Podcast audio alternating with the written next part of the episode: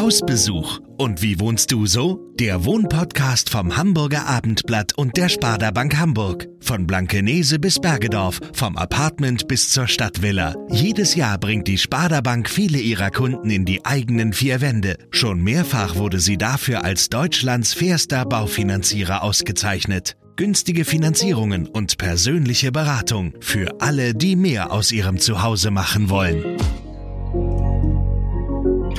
Also das Haus ist jetzt 305 Jahre alt und es ist auch tatsächlich von Anfang an so gewesen, dass wir gesagt haben, ähm, das Haus an, in seiner Form möchten wir wieder so herstellen, wie es mal gebaut worden ist. Also ich sag mal, man kann sich da schon zwei, drei Häuser, also normal kaufen für, sag ich mal ganz blöd, ne? Ich habe ein einziges Leben und ich bin jetzt da, jetzt kann ich das versuchen. Ähm, ich will es wenigstens einmal probiert haben. Heute bin ich zu Besuch bei einem Ehepaar in Altengamme. In dieser Folge geht es unter anderem um sehr, sehr aufwendige Renovierungsarbeiten, Hochzeitsfeiern, die im eigenen Wohnzimmer stattfinden und das Verwirklichen von lange gehegten Träumen. Mein Name ist Joanna Ekrot und damit herzlich willkommen zu Hausbesuch, dem Wohnpodcast vom Hamburger Abendblatt und der Sparda Bank. Die Mieten explodieren, Hamburg platzt aus allen Nähten, doch wie wohnt es sich eigentlich auf St. Pauli oder in Sasel? Allein, zu zweit, zu zehnt, im Mehrgenerationenhaus oder der Einzimmerwohnung? Das wollen wir in diesem Podcast erfahren und dafür spreche ich mit ganz vielen unterschiedlichen Menschen und zwar dort, wo diese Fragen verhandelt werden, bei Ihnen zu Hause. Ein Stadtporträt auf Mikroebene. So, heute bin ich zu Besuch in einem wunderschönen alten Bauernhaus in Altengamme bei einem sehr, sehr netten Gastgeberpaar. Stellt euch doch mal kurz vor. Ja, äh, also ich bin Stefan, 39 und ja, wir wohnen jetzt ähm, hier in Altengamme und sind seit ja seit fünf Jahren in diesem Haus und haben jetzt dieses Jahr angefangen hiervon zu leben und äh, haben drei Kinder und ja, ich ich war mal Werber und bin jetzt hier im Haus angekommen. Okay. Ja, ich bin Tatjana, ich bin seine Frau und ich bin 36 Jahre. Ähm, ja, und wir haben das ganze Haus hier ähm, angefangen zu sanieren 2015 und 2017 sind wir dann letztendlich am Ende des Jahres final hier eingezogen. Und was hast du beruflich gemacht oder machst du es noch? Ich war auch Werbekauffrau, also ja, eher aus der konzeptionellen Ecke. Mhm. Ähm, und ich tatsächlich arbeite jetzt auch hier in diesem Haus Vollzeit. Also wir vermieten Ferienwohnungen eben und haben noch ein Café und dann gibt's hier einen Raum für Veranstaltungen, wo eben Hochzeiten, Geburtstage und ähm, Business-Events eben stattfinden. Du hast gerade die äh, Sanierung angesprochen. Das war ja wahrscheinlich ein ganz schönes Projekt. Das Haus sieht ja, also das ist ja eigentlich sieht es so aus, als wäre es noch so wie früher. Ja. Ähm, wie seid ihr auf dieses Haus gestoßen und ja, ja. jetzt, jetzt geht's los. Ja, also ähm, das ist ja hier in den vier Landen und das ist halt wirklich eine sehr besondere Gegend, was kaum einer weiß, dass, ähm, dass es hier wirklich viele alte Bauernhäuser noch so erhalten sind. Und, ähm, und dass die Gegend mit den Deichen und es gibt ja, also man nennt das auch Dreistromland, weil es gibt noch die Große und die Dove Elbe. Und das ist halt auch von der Kulturlandschaft mega schön so. Und wir haben uns halt, als wir ähm, hierher gezogen sind vor zwölf Jahren ungefähr, äh, komplett in die Gegend verliebt und hatten eigentlich äh, ein neues, so einfaches Haus gebaut. Und also wollten, hattet ihr genau, schon wir hatten so ein Stelle. normales Haus, in Anführungszeichen ein kleines normales Haus äh, gebaut, so, also so eine, mit so einer Billo-Firma halt, also jetzt. Ja. ja und, äh, und nach ein paar Jahren dachten wir so, warum haben wir nicht ein altes Haus gekauft? Aber dann kannst du ja nicht dein neues Haus gleich wieder verkaufen, so. Ähm, aber es hat halt nicht aufgehört so. Irgendwann haben wir halt konkret angefangen, Häuser äh, doch zu suchen und dann haben wir irgendwann meinen Eltern auch gesagt, ja, also wenn irgendeine Bank das mitmacht, dann werden wir unser Haus wieder verkaufen und halt ein altes Haus kaufen. Mhm. Ähm, und meine Mutter, die hat, als wir konkret ein Haus gefunden hatten, die hat dann irgendwie lange nicht mehr gelacht. Also die war richtig oh, fertig, die war, ja, die war richtig fertig. So, jetzt lacht sie zum Glück wieder, aber die war richtig Ach. fertig. Weil, ähm, ja, wir haben jahrelang ein Haus gesucht und wir haben halt auch ähm, viele andere Häuser angeguckt und äh, ja, wie soll ich sagen, man hätte fast ein Krimi drüber schreiben können, was wir erlebt haben. Bei der Haussuche, ja. Genau, weil wir eben, ja, was heißt verarscht? Also ein Besitzer kann ja machen, was er will, aber ähm, wir haben halt teilweise schon Konzepte geschrieben für andere Objekte, haben ähm, ja teilweise ein Jahr lang für ein besonderes Objekt äh, gearbeitet, Konzepte, Anträge, sonst was. Und dann äh, hat er drei Tage vorher gesagt, ja, nö, doch nicht. Und da ist irgendwie so ein Leben für uns zusammengebrochen. Und äh, im Endeffekt war das so, dass wir auf dieses Haus gekommen sind, weil einer äh, über unsere Social Media Geschichten mitgekriegt hat, wie lange wir ein Haus gesucht haben und wie oft wir quasi hingeknallt sind und das nichts geworden ist. Und der hat dann halt über Bekannte gehört, ja, hier ist ein Haus, was irgendwie verkauft werden soll. Und der hat an uns gedacht und uns den Tipp gegeben und dadurch äh, sind wir hier rangekommen. Zehn Jahre waren das, meintest also du? Also insgesamt haben wir fünf Jahre, glaube ich, gesucht. Ja. Und ähm, vor ungefähr zwölf Jahren sind wir in die Gegend okay. gekommen. Ja, genau. Und, Wo habt ihr denn ähm, vorher gewohnt? Seid ihr Hamburger? Also ja, ich, ich bin Hamburger. Hört man ein bisschen, ne? So, kannst du ruhig raushängen lassen. Ja, sehr gut, sehr gut. Ja, ich komme äh, nicht mal aus Hamburg. Ich komme also. aus dem kleinen Fachwerkstädtchen Bad Essen. Also mir liegt das Fachwerk im Blut.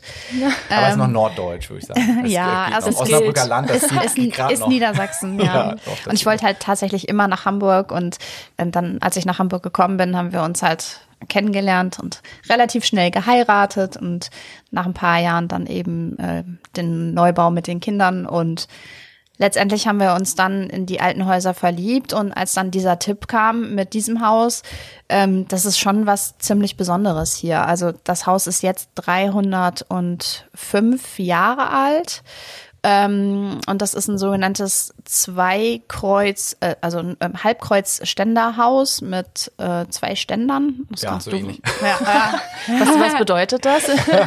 also das genau, das Tolle ist bei dem Haus, das ist äh, vom Bautypen her das einzige so verbliebene in, in ganz Hamburg so mehr oder weniger, Deich? weil das halt okay. so, also du hast halt am Deich äh, so eine Deichbrücke, die direkt ins Obergeschoss geht, weil das ja. Haus auch so super nah an den Deich gebaut ist. Und, äh, und das Besondere an diesem Halbkreuzhaus ist äh, der abgeknickte Giebel zum Deich. Das ist jetzt so ein bisschen Fachblabla, ne? Aber, ja. aber das Tolle ist, ähm, dass wir ja auch viel mit dem Denkmalschutzamt und Stiftung gearbeitet haben. Mhm. Und ähm, die waren halt mega happy, dass dieses Haus erhalten werden kann, eben gerade weil das so das letzte Verbliebene in der Art ist. Und mhm. dadurch hatten wir halt wirklich Glück, dass da eben auch finanzielle Unterstützung kam.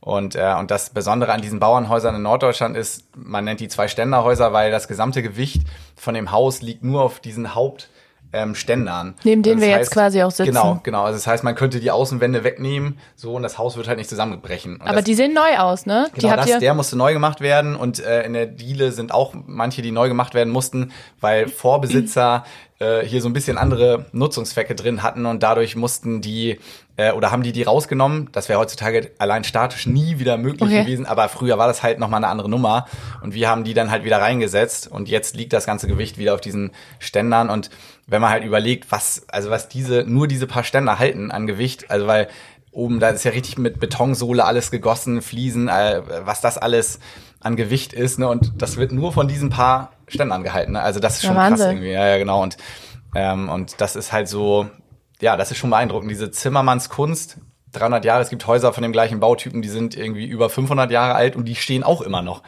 Also das ist echt krass, so ja. Also bei der, bei der Sanierung war es halt auch tatsächlich so, dass wir durch die Wände, die bei einem klassischen Neubau ja das tragende Element sind, durchgucken konnten. Also ähm, die Ständerbalken sind dann erneuert worden hier und dann äh, wurde das außen alles abgestützt und es wurde, also der Schwellbalken, das ist der, der quasi in einer horizontalen liegt. Mhm. Unten. Ähm, also unten, mhm. der war komplett durchgegammelt. Da konnte man wirklich einmal so mit dem Finger durchstechen. Okay. Ähm, und da haben wir dann, also das musste dann erneuert werden und da konnte man eben durch dieses Fachwerk durchgucken. Also man musste ja. die Gefache, das Mauerwerk halt komplett ja. rausbrechen ähm, dass nur noch das Holz steht und das Holz wurde eben an den morschen Stellen abgesägt und durch Neues ersetzt und dann wurden die alten Steine halt wieder reingemauert. Und okay. das ist halt echt mega krass. Also auch die Steine, die mussten ja dann von Mörtel oder von irgendwelchem Unrat erstmal befreit werden, damit die Rohsteine quasi wieder da sind. Und ältere Leute, die, die, sich das hier angeguckt haben, die meinten, das ist wie so Kriegsarbeit. Also die ja. mussten wirklich daran denken, weil da saßen wirklich im Kreis irgendwie drei, vier, fünf Handwerker oder Maurer, die halt diese hunderte, tausende Steine halt abgeklopft haben. Also da merkt man auch schon, der Aufwand ist halt wirklich unfassbar, um so ein altes Haus so alt wie möglich zu erhalten. Ähm, aber das genau, es ist halt, also so ein Haus, wenn man das neu bauen würde, das würde vielleicht ähnlich aussehen, aber es erzählt halt nicht die Geschichten so. Und das ist eben das, was viele Leute hier merken, ähm, dass diese 300 Jahre, die kann man halt mit Geld quasi gar nicht aufwiegen. Irgendwie. Die spürt man, ja, wenn genau, man hier genau, drin ja, ist. ja. Aber wie habt ihr das Haus denn dann vorgefunden? Ihr habt ja schon ein paar Sachen erzählt, was ihr hier machen musstet. Das war wahrscheinlich noch ein bisschen mehr, als ihr jetzt das erste Mal davor standet. Mhm, was, also war das schief, war alles, äh, waren die Fenster drin? Also wie sah das aus? Also die Fenster waren drinne, aber das große Manko war tatsächlich, also erstens die Schwellbalken, also die ganzen, das ganze Fachwerk außen war komplett durch äh, marode ähm, und zur Wetterseite hatten wir ganz viele Löcher im Reddachhaus. Also es ist ein Reddachhaus ähm, und es hat wirklich von oben nach unten durchgeregnet. Also es, war immer so, ich sag mal, äh, das ist, das war wie, wie wenn man sich so einen Film vorstellt. Ich bin, wir haben ja noch nicht gleich hier gewohnt so, sondern waren dann irgendwie noch in Kirchwerder und im Winter, wenn das viel geregnet hat, bin ich halt teilweise nach der Arbeit hierher gefahren und habe die ganzen Schüsseln und Wannen, die oben auf dem Dachboden standen, die vollgelaufen waren, halt ausgeleert, damit das ganze Haus halt nicht noch nasser wird. So, also das war halt echt so krass, weil also du bist da hochgekommen, erstmal stand das gesamte Haus von oben bis unten voll mit Zeug halt. Also das auszuräumen war schon ein unfassbarer Aufwand. So, also es hat ein Jahr gedauert. Also nur Das das, nur das Ausräumen. Genau, nur das Ausräumen und nebenbei haben wir die Anträge für Denkmalschutz oder Stiftung oder sowas gemacht. Ähm, und wir hatten irgendwann auch gedacht, ja komm, irgendwie holst du irgendeine Firma, die, die räumt alles aus. A, kostet das halt mega viel und B, vielleicht sind da doch ein paar Schätze drin und der Firma war das egal. Entweder die schmeißt es weg oder behält selber, aber ich würde das halt nicht wissen. Und so mussten wir das halt alles selber machen. Und das hat wirklich fast ein Jahr gedauert, nur hier ausräumen. Und, was gab es so für Schätze? Ähm, ja, der, der wirklich besondere oder besonderste Schatz ist eine alte, so eine Holzkiste, ähm, ist das mit Glasplattenfotografie von vor über 100 Jahren. Also auch noch mit einem Füller handschriftlich, so mit das ist das und das und, und von dem und dem Fotografen. Und ähm, wir haben so ein paar Kontakte ähm, zu irgendwelchen Leuten aus dem Altonaer Museum früher übers Riekhaus, über so ein Freilichtmuseum in Koslack. Und der meinte, das ist halt wirklich mega krass. Also das müssen wir wirklich äh, hüten und vielleicht gucken, ob man das äh, irgendeinem Museum mal spendet. Also es steht oder, noch hier bei euch. Ja, genau, Ja. das haben wir schön versteckt bei uns. Also das ist wirklich krass, weil du siehst diese ganze Umgebung hier irgendwie, wie das halt vor 100 Jahren hier ausgesehen hat. So unser Haus, Nachbarn, ähm, die Altengammer Mühle und eventuell sogar die Stover Mühle auf der anderen Seite. Also das ist halt schon echt Wahnsinn. Ähm, also das war mit Abstand das, das Heftigste.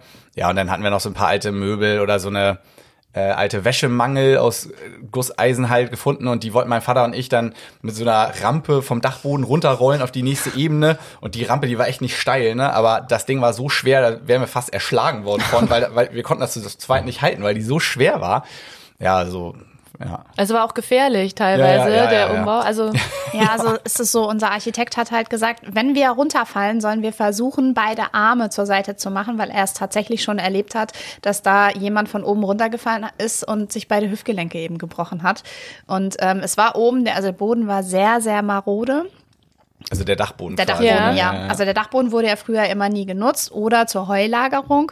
Und ähm, die klassische Geschichte war halt, Stefan hat gesagt, ach ja, das bisschen Heu, das mache ich jetzt mal so in ein paar Stunden weg. Und er hat halt angefangen, dass dann eben von oben gab's, da gab's immer so eine Luke, wo man es dann in den Wirtschaftsteil geschmissen hat. Hat- Und dann hat er angefangen und äh, weitergemacht und weitergemacht und weitergemacht. Und mittlerweile waren irgendwie drei, vier Stunden vergangen. Die ganze Diele war schon voll. Und das Ganze war halt, weil es ich glaube, 50 oder 60 Jahre da gelegen hat, teilweise schon zur Erde gewor geworden.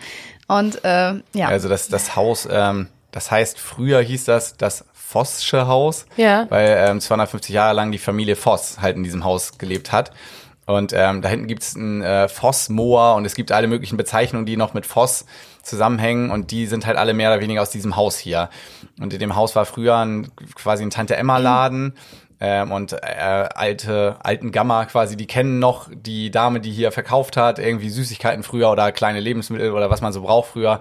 Dann war in unserem Wohnzimmer quasi in der guten Stube war eine Schankwirtschaft, also eine kleine Kneipe quasi. Und, ähm, und das Haus, das war halt immer voller Geschichten so und das ist halt total krass und ähm, ja genau und die die Fossens, die waren halt echt ein hier leben auch noch ganz viele Fossens so in der Straße und in, der Umgebung und die kommen dann teilweise her und freuen sich dann auch, dass das Haus halt eben so ähm, ja quasi wiederbelebt wird. Und im Endeffekt war das halt ein Drama, warum das Haus, warum die Familie Voss das nicht halten konnte. Einfach, es gab halt, ich kann jetzt nicht alles so genau sagen, aber es gab halt Todesfälle. und wenn man jetzt alleine ist, kann man so ein Haus einfach nicht halten. so Und, äh, und ja, über diese glücklichen Zufälle sind wir jetzt herangekommen und Die Freude Ja. hat dann aber überwogen bei den Fossens, die noch hier wohnen und die haben euch jetzt nicht beäugt, so von wegen, ja, aber ihr müsst das alles so machen, wie es früher war oder so. Nee, die, also ja, die haben uns sogar Geschichten, deswegen komme ich drauf, die haben uns ganz viele Geschichten erzählt von früher, wie das, wie das hier war. So, und, ähm, und die allermeisten sind mega happy. Also die kommen da nicht rein und manchmal kamen dann Leute rein, die kannten wir auch gar nicht, die meinten, ja, ich, ich bin hier übrigens geboren worden in dem Haus, ne? Und das ist dann so, das kann man ja gar nicht mehr sich vorstellen, Ja. so, ne? Und dann gucken die und ja, und da habe ich gespielt und da und da und also eine so eine besonders schöne Geschichte war, ähm, dass, dass die Diele, da wo das Heu quasi reingebracht wurde mit dem Pferdewagen und den Pferden, die ist jetzt nicht riesig für ein Bauernhaus. Ja. Und äh, dadurch war das wohl so, dass wenn das Heu oben auf dem Dachboden geschaffen wurde, dass die Pferde nicht sich umdrehen konnten mit dem Heuwagen, sondern die Pferde, die mussten hier durchs quasi Wohnzimmer durch der Tür, durch die Tür rausgehen. Und das haben die Kinder natürlich dann so erlebt und das haben die uns erzählt, dass sie da halt immer dran denken mussten so und dass es halt so eine schöne Geschichte war. Ne? Und ja, das sind dann so ja tolle Sachen von dem Haus irgendwie. Ja. Ja, lebt dann von den Geschichten, ne? Genau. Dass ihr und was genau? Also ihr habt ja dann, also wie lange? Also ein Jahr habt ihr ausgeräumt und wie wie lange hat es dann gedauert, bis es so aussah, wie es jetzt aussieht? Also wir haben ähm, gekauft 2015, ähm, als meine Tochter geboren wurde. Das war so eine lustige Geschichte. Wir nennen sie immer Schlüsselkind, ähm, weil ähm, wir hatten das Geld halt bezahlt und wollten die Schlüssel abholen. Und ähm, ich habe halt zu Stefan gesagt, ich fühle mich nicht so richtig wohl. Er so, ja, kommt das Kind? Ich so, pff, ja, nee, keine War Ahnung. die erste? Nee, Nee, dann es, war, es, es, war das, es war das dritte Kind, aber es war halt eigentlich viel zu früh. Ja. Also so dreieinhalb Wochen zu früh und nicht so wirklich geplant. Und dann habe ich ihn halt alleine dahin geschickt, weil ich mich wirklich nicht wohlgefühlt habe und ich dachte eigentlich, eigentlich nur, ich muss mich hinlegen so. Und er ist dann zurückgekommen und ich meinte, ja, wir könnten dann vielleicht auch gleich mal äh, weiter ins Krankenhaus fahren. Und er hat mich erstmal sehr ungläubig angeguckt, so, äh, Ja, das Lustige war, dass auch die alte Besitzerin, von der ich dann den Schlüssel abgeholt habe, dass die auch meinte, ja Mensch, dann kommt das Kind jetzt. Ne? Ich so, nein, nein. Ne? Aber sie hat es irgendwie gespürt. Das heißt, mit der Schlüsselübergabe ist auch das dritte Kind quasi Ja. genau. hier reingeboren. Genau. Und Genau, dann war es halt so, dass wir eben ein Jahr lang ähm, mit dem Baby hier vor Ort äh, ausgeräumt haben. Also die anderen beiden waren dann immer bei Opa und Oma. Und ähm, ja, die Kleine ist halt mitgekommen und ist hier quasi in die, in die Kälte reingeboren worden, weil Oh es war hier Gott. drinnen äh, so kalt wie halt eben auch draußen. Ja, also, genau, das habe ich, da habe ich gemerkt, also wie, wie hart das Leben früher für die Leute gewesen sein musste, weil äh, als das hier noch nicht gedämmt war, genau, es war drinnen kein Stück wärmer als draußen und im Winter, wenn es die ganze Zeit geregnet hat, ne, das war unglaublich, weil du bist nass und du kommst rein und du wärmst dich aber eben nicht auf. Also es bringt nichts, egal wo du bist. Ne? Und diese Nässe, das weiß ich halt noch genau, über Wochen, über Monate irgendwie warst du immer nass. Ne? Es war immer so dieses widerliche Klamme, so und und da merkst du so, Alter, die Leute früher, die kannten ja gar nichts anderes, ne? Ihr Leben lang war das so. Ja. Und äh, da dachte ich wirklich so, ne, das, das kann man sich nicht vorstellen. Das war ja vor ein paar Generationen war das ja noch so. Und jetzt alle so, alles warm und naja, hast du Alles gesehen? warm. Ja, also, Ja. ne, das ist, ja, nee, das ist schon, Ja, also das ist mir da so richtig bewusst geworden, wie krass das eigentlich ist. wir hatten auch keine Heizung. Also wir haben halt aus Sicherheitsgründen eben den Strom abgeschaltet und auch das Wasser abgeschaltet, äh, weil wir eben Angst hatten, dass hier irgendwelche Leitungen platzen. Es war ja auch tiefster Winter, wo es dann rein, also wo es angefangen hatte. Und ähm, ja, und dann haben wir keine Heizung gehabt und eben dann hier gesessen und immer versucht, das Tageslicht zu nutzen. Ja, und es war halt einfach kalt. Gab es denn Momente, das klingt ja schon alles wahnsinnig anstrengend auch, ne? Also erst irgendwie das Ausräumen, dann seid ihr hier die ganze Zeit bei der Renovierung, Sanierung und wo ihr mal dachtet, okay, äh, was genau machen wir hier eigentlich? Mm, Also, ja, Eigentlich immer. ja, also was wir machen, fragen wir uns schon manchmal, aber irgendwie, äh, ja, diesen, Wer also, nicht, wer nicht. ja, also diesen Traum hatten wir aber einfach so krass lange Ja. und das war eben nicht so eine spontane Idee irgendwie. Und ähm, als der Denkmalschützer, also der Denkmalschutz ist für uns das die wichtigste Instanz quasi. Also selbst das Bauamt ist für uns nicht so wichtig wie das Denkmalschutzamt. Und der war halt vor Ort und ähm, der kannte uns noch nicht, weil, weil die Denkmalschützer davor, die kannten uns, weil mit denen waren wir auch schon in Kontakt, weil das mit den anderen Häusern nicht funktioniert hat. Und der, der war jetzt neu, der kam in dieses Haus rein meinte erstmal so, ich erzähle jetzt erstmal zehn Gründe, warum ihr das hier alles nicht machen solltet. Okay. Und ja, aber da war halt kein einziger Grund dabei, der uns jetzt groß geschockt hätte, weil wir eben uns wirklich ewig mit der Materie beschäftigt äh, hatten und wir haben dann auch Bauern kennengelernt mit alten Häusern, die uns auch ganz viele Sachen gesagt haben. Also klar kann man das nie genau planen, aber im Grunde ähm, war das war das jetzt nicht so, dass jetzt der Bau an sich jetzt mega krass die Überraschung war. Das Problem war mehr oder weniger, weil ich halt Vollzeit äh, noch in der Werbung gearbeitet habe dass man so mega heftige Entscheidungen mehr oder weniger zwischen Tür und Angel treffen musste. Mhm. Also ne, dann ähm, so viele Baubesprechungen, wie es gab, konnte ich gar nicht Urlaub nehmen. So, das heißt, Tati irgendwie war dann hier vor Ort und wenn irgendwas Krasses war, hat sie mich angerufen und dann warst du an der Firma, hattest vielleicht da Stress und dann musstest du kurz mal überlegen, ja okay, wie machen wir das? Und du weißt genau, wenn du jetzt da irgendwas Falsches machst, äh, dann wird es entweder danach super teuer und das kannst du dir dann nicht mehr leisten, mhm. rückgängig zu machen, ne? Ähm, oder genau, es geht halt dann einfach nicht. So und und das war so krass. Also diese Doppelbelastung, das hat mich zumindest am meisten gekillt so in der Bauphase. Also dadurch, dass der Traum eben tatsächlich schon so lange bei uns vorhanden war, haben wir einfach gesagt, ähm, wir wollen es einmal probiert haben. Ich habe ein einziges Leben und ich bin jetzt da, jetzt kann ich das versuchen. Mhm. Ähm, ich will es wenigstens einmal probiert haben. Und ähm, wir haben eben eine Bank gehabt, die dann gesagt hat, okay, wir, wir glauben an euch, ähm, das könnte was werden. Und wir haben einfach krassen Businessplan geschrieben und ähm, ja, und haben dann einfach gesagt, okay, selbst wenn es jetzt daneben geht, ich habe es probiert und dann mhm. ist es halt daneben gegangen. Und ähm, letztendlich war das immer wieder unser Antrieb, wo wir gesagt haben, ähm, ähm, aufgeben ist keine Option. Aufgeben so. ist keine Option. Also vor allen Dingen, da hängt ja dann irgendwie auch dann die Ehe dran und die drei Kinder. Oh mein Gott. das können wir auch besprechen. ja. Das war einer der Gründe vom äh, äh, Denkmalschützer, der meinte, äh, ist eure Ehe stabil? So, ja, nee, der meinte wirklich. Also er nett, so viele, der hat sich ja komplett war, so Rundumbetreuung. Genau, ne? das war mega niedlich, aber das ist wirklich, er meinte, er hat so viele Leute gesehen, wo die Ehe kaputt gegangen ist durch sowas. Mhm. Und, ähm, und das Lustige war halt, Tati war, als der das erstmal da war, schwanger. Und er dachte wahrscheinlich, ne, ja, wir sind, kind. genau, wir sind wahrscheinlich ne, frisch verheiratet mhm. irgendwie und äh, kriegen das erste Kind. Aber zu dem Zeitpunkt waren wir auch schon fast zehn Jahre, na, noch nicht ganz, aber viele, acht Jahre, keine Ahnung, verheiratet und mhm. hatten schon das dritte oder bekommen das dritte Kind. Und dann haben wir ihn dann beruhigt und dann meinte er auch so, ja, okay, ja gut, ich wollte es ja nur mal gesagt haben.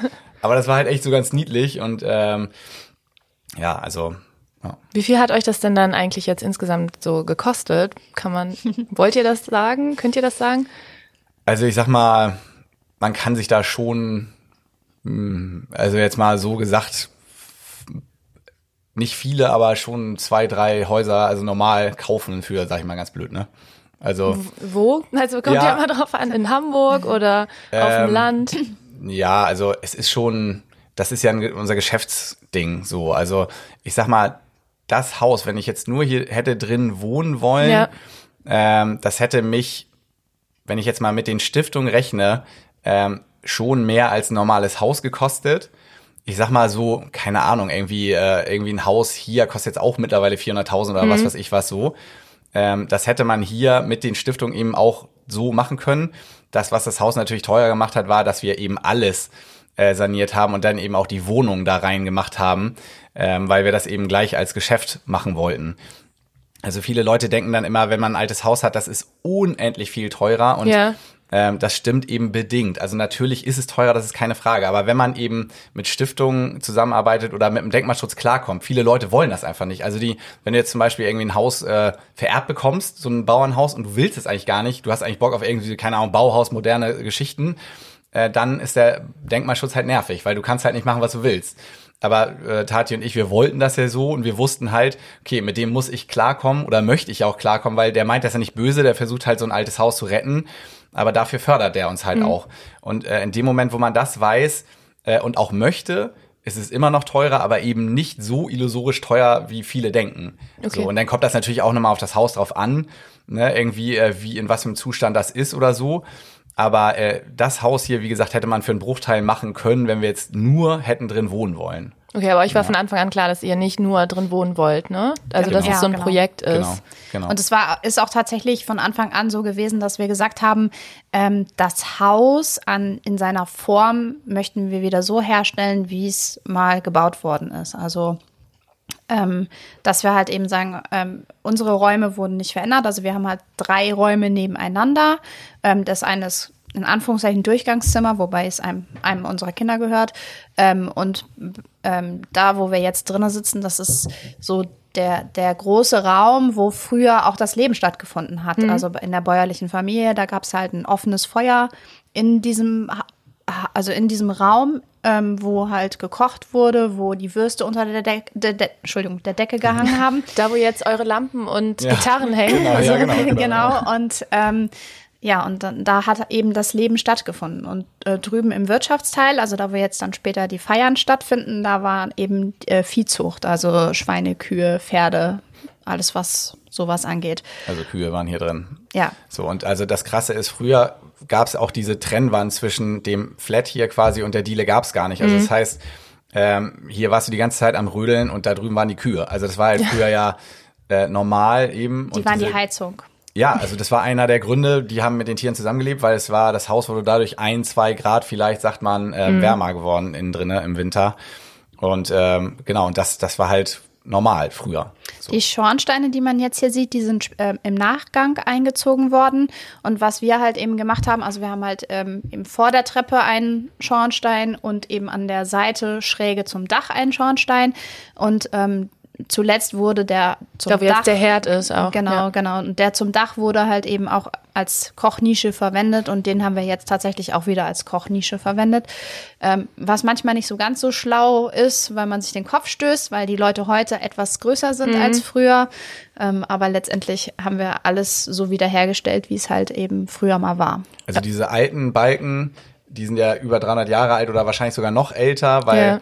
das äh, man, also es gibt viele, also Zimmermannsmäßige Stellen in den Balken, die eigentlich sinnlos sind. Und da hat uns äh, der Denkmalschützer und auch unser Architekt gesagt, das ist eigentlich so ein Zeichen, dass die Balken an sich sogar noch älter sind und wahrscheinlich aus einem anderen Haus hier wieder verwendet wurden. Okay. Das heißt, die können sogar noch älter sein.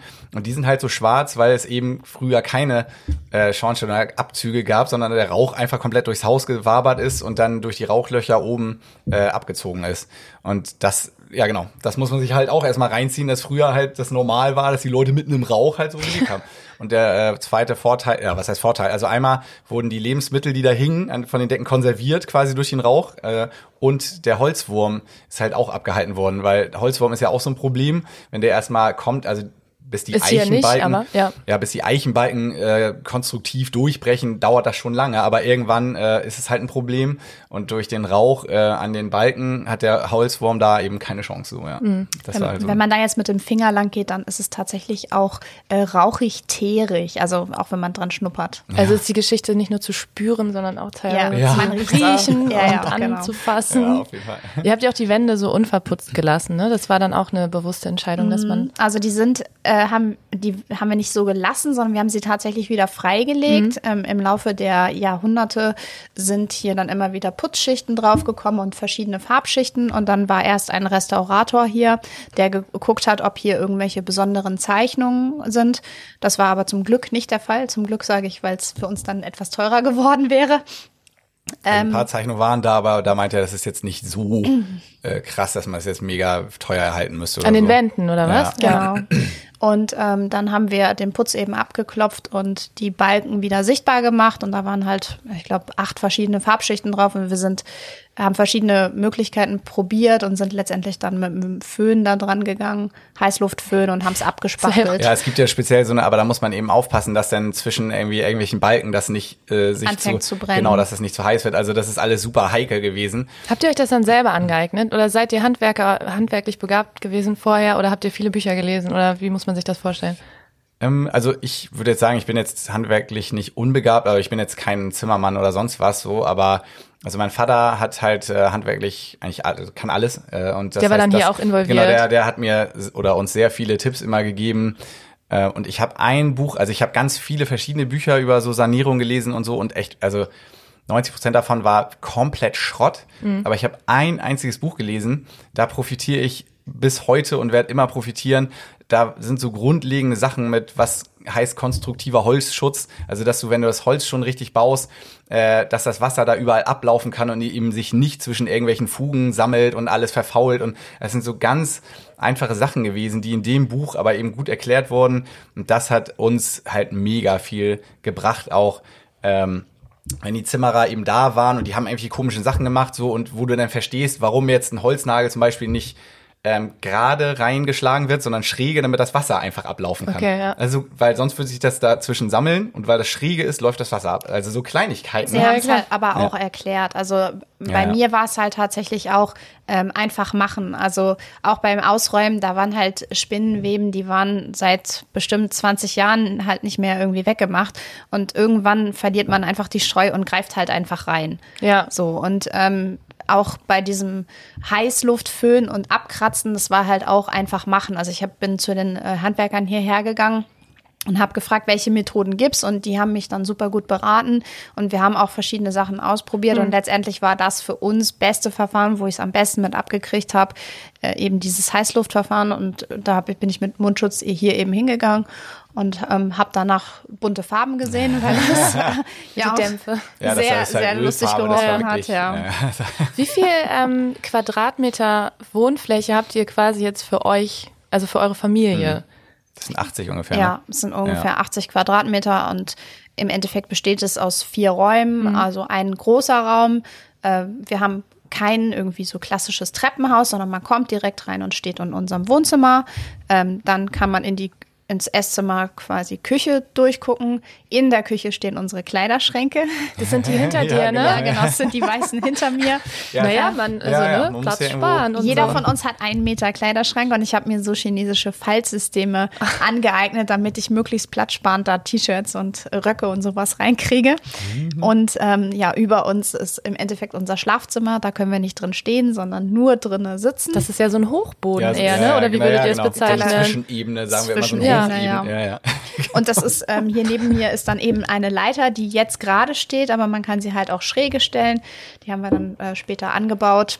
Damit ihr überhaupt hochkommt. Damit wir überhaupt hochkommen, ja. Am Anfang haben wir hier eine Leiter immer noch stehen gehabt und dann irgendwann haben wir so gedacht, hm, vielleicht wäre es mal ganz gut, da so eine richtig feste Leiter dran zu haben, damit wir da überhaupt eben abends in unser Bett kommen. Das ist ja alles ein Raum. ne? Also es ist ja, Ja, Wohnzimmer, genau. Küche, da drüber ist das Schlafzimmer und dann Genau. geht ja links die Tür ab, wo dann die Kinderzimmer sind. Genau. Also die haben so ein bisschen eigenen Space quasi. Ja. Genau, und das ist tatsächlich auch noch unser Büro. Also so. es ist mittags immer unser Esstisch und ähm, ja, und dann wird der Laptop immer weggeräumt. Aber es war jetzt Hand aufs Herz ja schon ein bisschen- bisschen eng, ne? Also hattet ihr vorher mehr Platz in eurem alten Haus? Ja, Ja. ja. Und die ein also ist das jetzt nicht mit Einschränkungen verbunden oder ist einfach überwiegt so die Freude, dass jetzt alles so Ja, also es ist schon äh, sehr viel Einschränkung. Also gerade so viele Sachen hängen jetzt hier unter der Decke, die Fahrräder und die Gitarren und so. ein Ähm, Skateboard sehe ich noch, ja, Pflanzen, genau. Lampen, Blumen tatsächlich. Ja, also genau, es, es sieht ganz lustig aus, ist es auch. Und das, also das Witzige ist, die krasseste Szene war, da hatten wir, also kam ein Paketbote hier an und wollte uns einfach ein Paket übergeben und der hat ja hier so reingeguckt und also die Augen sind immer größer geworden.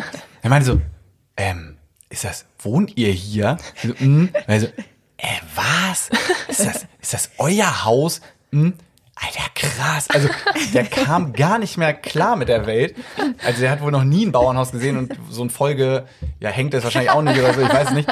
Aber der, und, aber in dem Moment merkt man dann auch, wie toll das ist, weil für uns ist es ja so ein bisschen fast normal geworden. Ja, Alltag für andere ist ein Museum. So. Ja, genau, ja, genau. Und, und der Typ, der ist aus dem, also das war so ein junger Typ, ne? Ja. So ein, yo, Digga, was geht? Also so Ja. einer.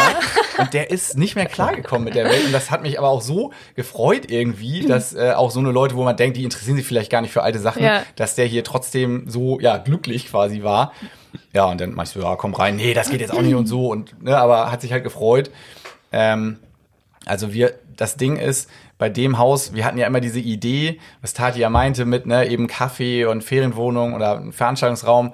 Also um ehrlich zu sein, das müssen wir halt sagen, wir wollten eigentlich ein äh, größeres Haus Mhm. mit einer Scheune vor allem, weil ne, die Feiern sind direkt neben Die unserem sind Wohnzimmer. nebenan, ne? Also genau. man macht die Tür auf und ist in der Gastronomie. So. Genau, Ja. ja. genau. Und das heißt, wenn da ein DJ 180 Dezibel die Boxen laut dreht, dann scheppert hier das Geschirr. Ne? Wie ist denn das, wenn ihr habt ja auch Hochzeiten hier feiert? Genau. Also seid ihr dann die ganze Zeit wach oder zieht ihr dann aus? Oder Ja, habt ihr euch gesagt, wir feiern einfach mit? Sehr Scheiß gute drauf. Frage. Ja, unsere Strategie, wenn wir nicht an der Bar stehen, was wir versuchen zu vermeiden, weil das zu krass ist, weil wir sonst schon alles machen.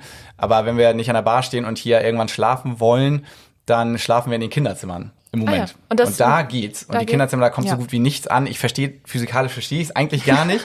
aber es ist wirklich so. Nur Fakt ist ja, wir wissen auch, wenn die irgendwann in die Pubertät kommen, wird das schwierig mit uns, wenn wir da schlafen. Also bis dahin müssen wir uns irgendwas ausdenken, aber erstmal geht's so, ja. Okay, also das war so ein Faktor. Also du meinst gerade, dass ihr eigentlich ein bisschen größer wäre schon schön. Also Genau, das ist- Ding, Ja. ja. Also das Ding ist, wir lieben dieses Haus hier über alles und die Gegend haben wir jetzt äh, auch quasi ja erst so richtig kennengelernt und, und haben uns mega in alles verliebt. Also es ist ganz toll und vor allem das Haus, das hier ist mit Abstand auch ähm, das wirklich schönste, an dem wir Am jemals Deich. dran waren. So, und an am Deich und an dem, also genau, wir waren, glaube ich, vorher an, also auch konkret bei der Bank mit drei anderen Häusern. Also wir hatten eigentlich dreimal ein anderes Haus und jedes Mal hat uns jemand verarscht, sag ich mal so.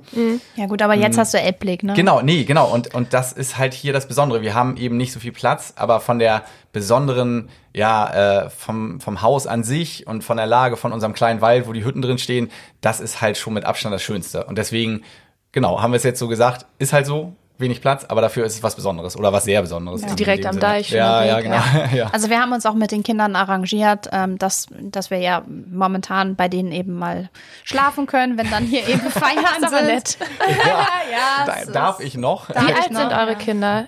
Ja, vier, sieben und neun. Okay, ja. Genau. Und aber bei dem Neunjährigen geht's Wird's schon langsam ja, schwierig, genau, genau. ne? Ja. Na, auch wenn du ihn von der Schule irgendwie mal abholst oder so, dann merkst du schon so, ja, okay, Daddy ist jetzt nicht mehr so cool. Scheiße. Also, ja, genau. ne, das, das geht ja schon los. Ah, hm. Ja gut. mal gucken. Ich hab, ja, okay. Ja, und es ist halt, äh, naja, gut, also ich vermisse halt tatsächlich irgendwie so ein so einen Raum für mich, wo ich mal sagen kann, okay, ich mache jetzt die Tür zu und äh, niemand nervt mich und also keine Kinder kommen rein, kein Mann kommt rein und ich habe jetzt einfach mal Zeit für mich, Danke. um, Ja. um halt äh, irgendwie zu lesen. Hast du gehört, ne? Ja, Zu lesen Ich- oder zu nähen oder irgendwie Ja. sowas. Also die skurrilste Situation war, glaube ich, nicht letztes Jahr, sondern da ja das Jahr davor. Jahr. Genau. Mhm. Ähm, da war ich am Duschen, wollte mich fertig machen für eine Feier. Und dann komme ich halt so raus, wie man manchmal aus der Dusche rauskommt. Und dann stand hier eine fremde Frau im Zimmer und hat ihr irgendwie ihre Hemden gebügelt.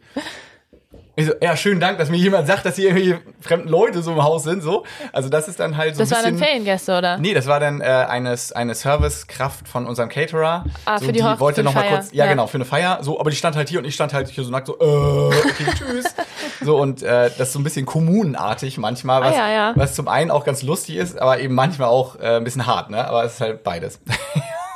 ja. Man kriegt viel mit, ne? ja, auf jeden Ja. Fall. Ihr habt jetzt, also beschreibt mal, wie viele ähm, Wohnungen, also ihr habt jetzt immer schon mal gesagt, Holzhütten oder Blockhütten oder wie ihr Mhm. Ja, sie so nennt. Holzhütten, ja. Und dann habt ihr hier drin auch im Haus Ferienwohnungen. Also Genau, also wir haben über uns vier Ferienwohnungen, zwei große in Anführungszeichen mit 40 Quadratmeter, zwei kleine mit 20 Quadratmeter. Genau, die sind alle eher klein und verwinkelt, sagen wir Mhm. Ja. immer so gemütlich.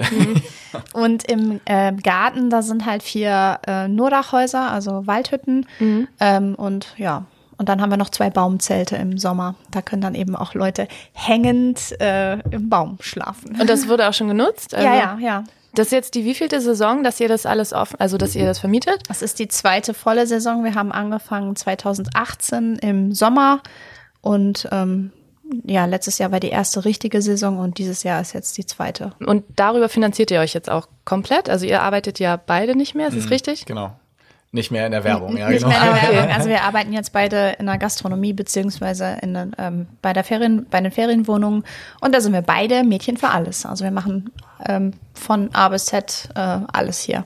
Von Putzen über Service, über Kundenberaten, über Rechnung, über ähm, Hausmeister. Kuchenbacken. Holzfäller, Förster. Ja. Okay.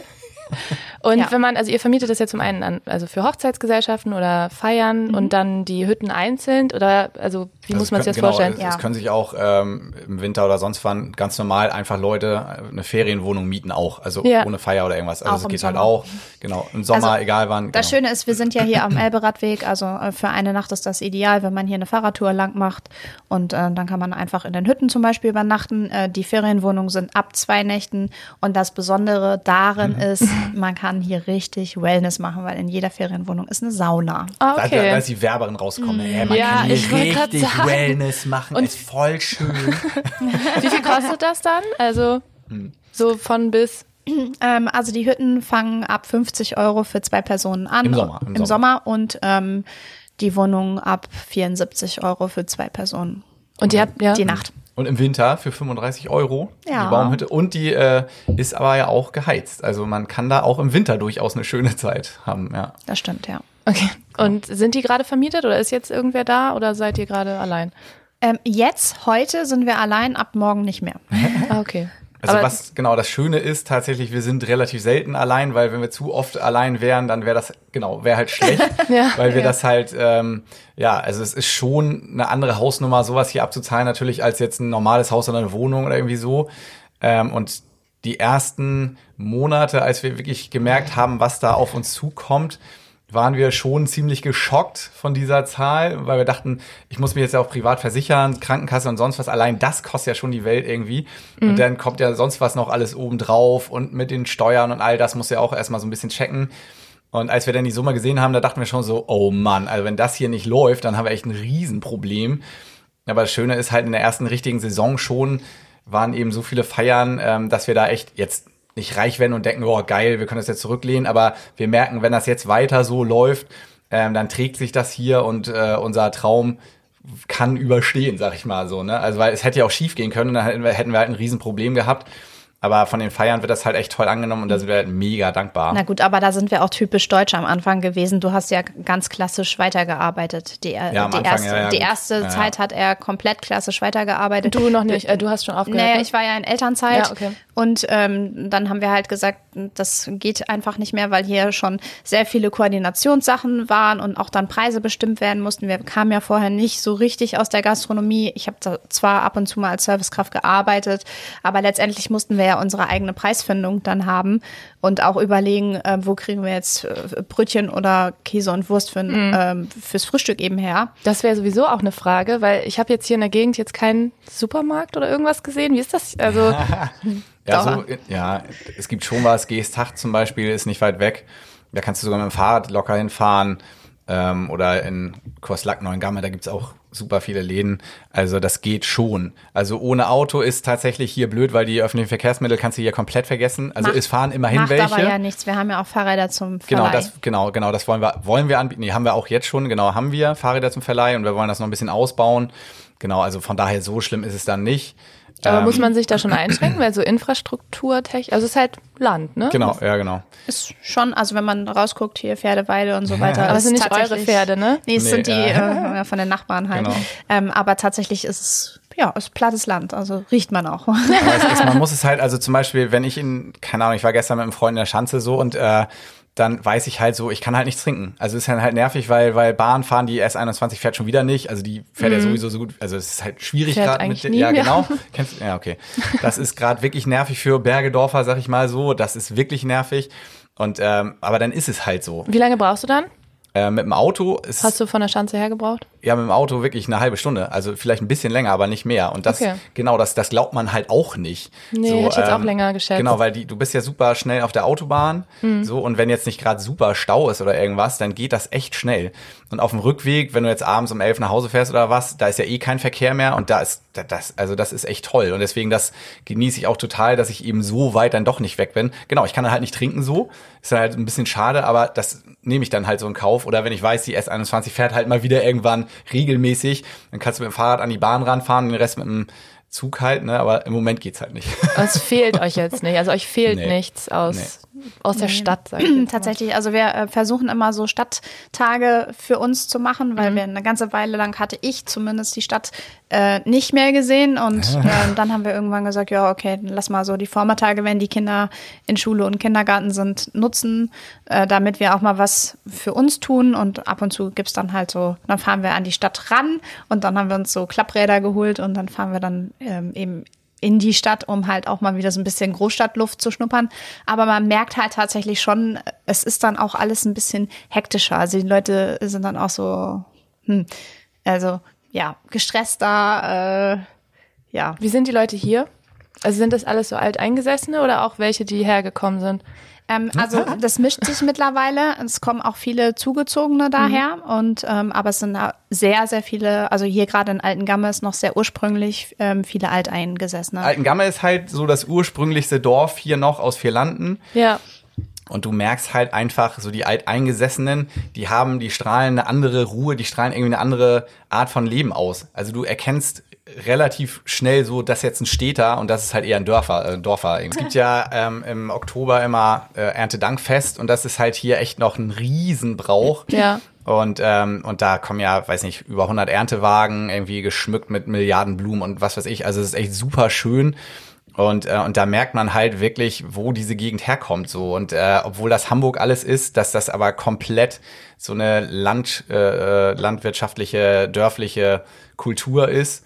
Und, Du hattest die ähm, Landschaft auch vorhin angesprochen, wo du meinst, die ist so cool. Was macht, also was gibt Ja. es hier so Besonderes auch direkt bei euch am Haus? Also das ist ja genau, das ist ja ähm, eine Kulturlandschaft. Also ist jetzt hier keine Natur, sondern eher eine Kulturlandschaft. Aber es ist halt äh, das Besondere ist halt, du hast überall Wasser. Also die Elbe, diese drei Elbarme, Ja. eben die Hauptelbe und dann die Nebenelben. Ähm, du hast viele Bracks. Also ein Brack ist ein ähm, Deichbruch, also wo früher der Deich gebrochen ist. Da wurde der dann eingedeicht oder ausgedeicht. Ähm, und da ist ein See geblieben. Und Oh, da klopft jemand ans Dadurch- Fenster. Ist das ein Nachbar? Oha, Mensch, der Sönke. Das ist Sönke. Wer ist denn der Sönke? Der Sönke ist ein Vierländer-Fachmann sondergleichen. Ne? Also das, Ja. der hat so ein Fotoarchiv. Das ist doch nett. Dann sehen wir jetzt ja gleich, wie das mit den Nachbarn so ist. Also Sönke braucht ein Buch für, man hört das jetzt ja nicht, Ja, ne? ja, ja. Ah, das ist euer Nachbar jetzt, ja? Hallo! Guten Tag. Du, du kannst direkt mal dein äh, Vierländer-Know-how hier äh, weiterbringen. Ja, live im Podcast. Ja, wir sind gerade, äh, ähm, wie kann man das sagen? Wir, wir nehmen gerade äh, einen Podcast auf und wir reden über dieses schöne Haus. Wie viele möchtest du denn? Hier werden jetzt Bücher weitergegeben. wir Was haben- sind das für Bücher? Ja, das ist total verrückt. Ähm, von den Trägerwerken aus Lübeck, das ist ja mittlerweile eine gigantische Firma für Fachgeräte, für Beatmungsgeräte und sonst was alles. Mhm. Und die haben ihren Ursprung aber hier in Kirchwerder, also ein, ein Dorf weiter Ja. quasi. Und äh, lustigerweise wohnen Freunde in dem Geburtshaus von dem Träger, dem, dem Okay. Urs also dem, Ja. dem Gründervater der, dieser Firma. Und ein Vertriebler, der auch, weiß nicht, Abteilungsleiter und Tschüss. sonst was. Tschüss. Abteilungsleiter und sonst was war, der ist auf uns aufmerksam geworden. Wir haben auch gefragt, wieso kommst du jetzt gerade auf uns? Es gibt ja auch andere Kultureinrichtungen oder sonst was. Und er meinte, ja, ich habe im Internet mal viel Landen und Kulturen irgendwas eingegeben und dann habe ich euch gefunden. Ja, und dann sah das ganz gut aus und dann kam er halt her mit original ein paar hundert von diesen Büchern. Und diese Bücher sind halt alte Geschichten aus vier Landen. Und die gebt ihr jetzt mal so Genau, weiter. ja, genau. Und die quasi. verschenken wir jetzt halt äh, alte Geschichten aus vier Landen, die halt der Gründer, Vater von den Trägerwerken quasi hier erlebt hat und aufgeschrieben hat. Und das ist schon was Besonderes.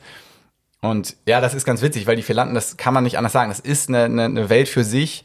Das ist ein Menschenschlag für sich. Und, ähm, und ja, das Besondere an dieser Kulturlandschaft ist eben, dass es von diesem ja, Landackerbau geprägt ist. Und die haben halt diesen krassen Marschenboden, der ja hier durch die jahrhundertelangen Überflutung der Elbe so gewachsen ist, mit Gräben entwässert und überhaupt quasi so fertig gemacht, dass man ihn überhaupt bewirtschaften kann.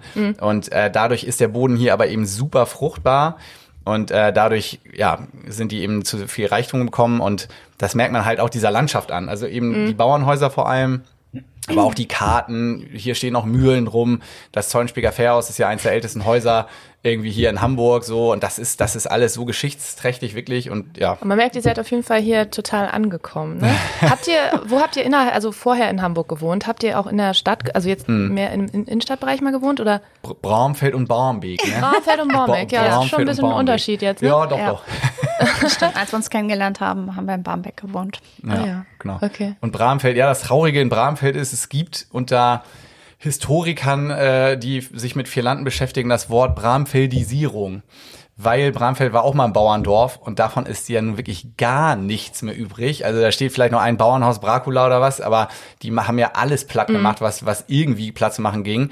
Und das ist halt so traurig und das ist auch eine Angst in Vierlanden, dass das auch irgendwann komplett platt gemacht wird so. Und das fängt ja mit Oberbewerder jetzt schon an, wo im riesigen Maßstab äh, eben eins der schönsten Deichhufendörfer, wie das so heißt, platt gemacht wird, mehr oder weniger. Also nicht platt gemacht, aber ähm, also die Angst ist schon da, dass Okay. irgendwann in Jahrzehnten hier gar nichts mehr von dieser besonderen Landschaft übrig ist. Und ja, Was plant ihr denn? Du hast jetzt also die nächsten Jahrzehnte schon angesprochen. Was sind so eure Pläne für die Zukunft? Ihr habt ja auch ein Café noch nebenan.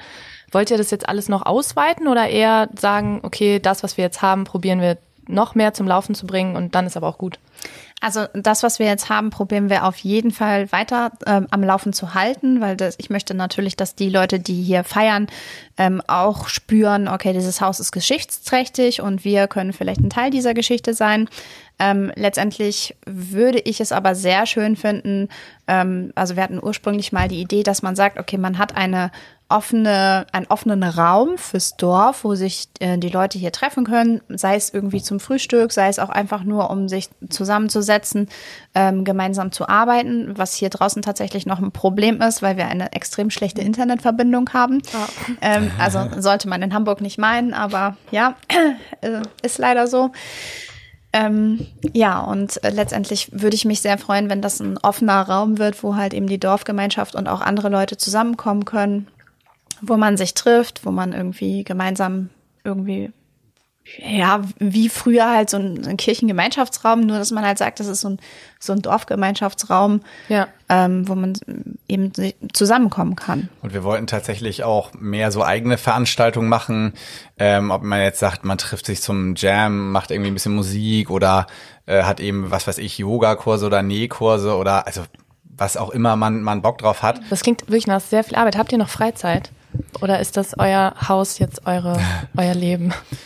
Ja, ist weniger geworden mit Freizeit, aber genau, es ist halt unser Traum und deswegen äh, kann man das immer nicht ganz so sagen, wenn man abends mal um 8 Uhr noch irgendwas macht. Das ist ja, macht man Fernseher und macht nebenbei noch so ein bisschen was. Also Wo steht das der? Ist, der ist jetzt gerade gar nicht mehr hier. Den haben wir verbannt, weil wir meinten, irgendwie wollen wir gerade nicht mehr so viel Fernsehen gucken. Äh, mhm. Äh, aber wir, wenn wir was gucken wollen, dann haben wir ja einen Laptop und da kannst du ja eine Mediathek ja. oder was weiß ich so. Deswegen, äh, das geht ja auch alles. Ähm, aber ja, genau. Also das ist schon, ist schon arbeitsintensiv, aber es macht halt auch Spaß. Und dadurch, dass wir eben das nicht richtig gelernt haben, in dem Sinne muss er am Anfang eben viel dir selber beibringen, gucken und so. Also bei mir war zum Beispiel, ich war mit dem Getränkemanagement, hört sich blöd an, aber ich war so überfordert, mhm. als ich hier voll eingestiegen bin, nämlich vor ungefähr einem Jahr, da musste ich dann eben die Getränkelieferung, also wenn man eine große Feier hat, was weiß ich, mit 80 Leuten oder keine Ahnung, da kriegst du dann die Getränkelieferung für diese Feier, das sind dann ja türmeweise Getränke und die musst du dann irgendwie wegsortieren, aber dann hast du noch Altglas und Pfandglas. Also es kommt immer viel dazu, ja, was man genau, nicht so... Genau, und die ja. Flaschen sind ja auch alle unterschiedliche, unterschiedliche Kästen und ich war nur mit wegsortieren und gucken, was wir brauchen von den Getränken so überfordert. Also wirklich, ich, ich habe ein Herz es kommt, es kommen tatsächlich auch so klassische Dinge wie Altglas und Pfandglas. Und ich sag dann halt, ja, bring doch mal das, äh, er, er sagt zu mir, ja, bring doch mal das Altglas weg. Er meint aber das Pfandglas. Und dann entstehen ganz neue Beziehungsprobleme. Ja, ja, ja, also genau, ganz neue Beziehungsprobleme. Also du erkennst deinen eigenen Ehemann nicht mehr so.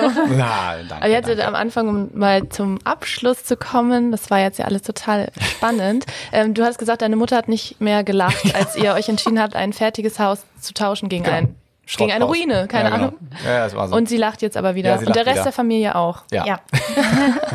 sie kommt uns sogar besuchen und äh, findet das alles toll hier. Das ist doch schön. Ja. dann hoffen wir mal, dass es trotz der Arbeit so bleibt. Mhm. Und äh, ja, vielen Dank, dass ihr uns so lebhaft daran habt teilhaben lassen. Ja, vielen Dank Danke, auch. dass und, ihr da wart. Ja, weiterhin alles Gute. Und wir gucken uns jetzt noch mal ein bisschen um. Danke. Okay. Weitere Podcasts vom Hamburger Abendblatt finden Sie auf abendblatt.de slash podcast.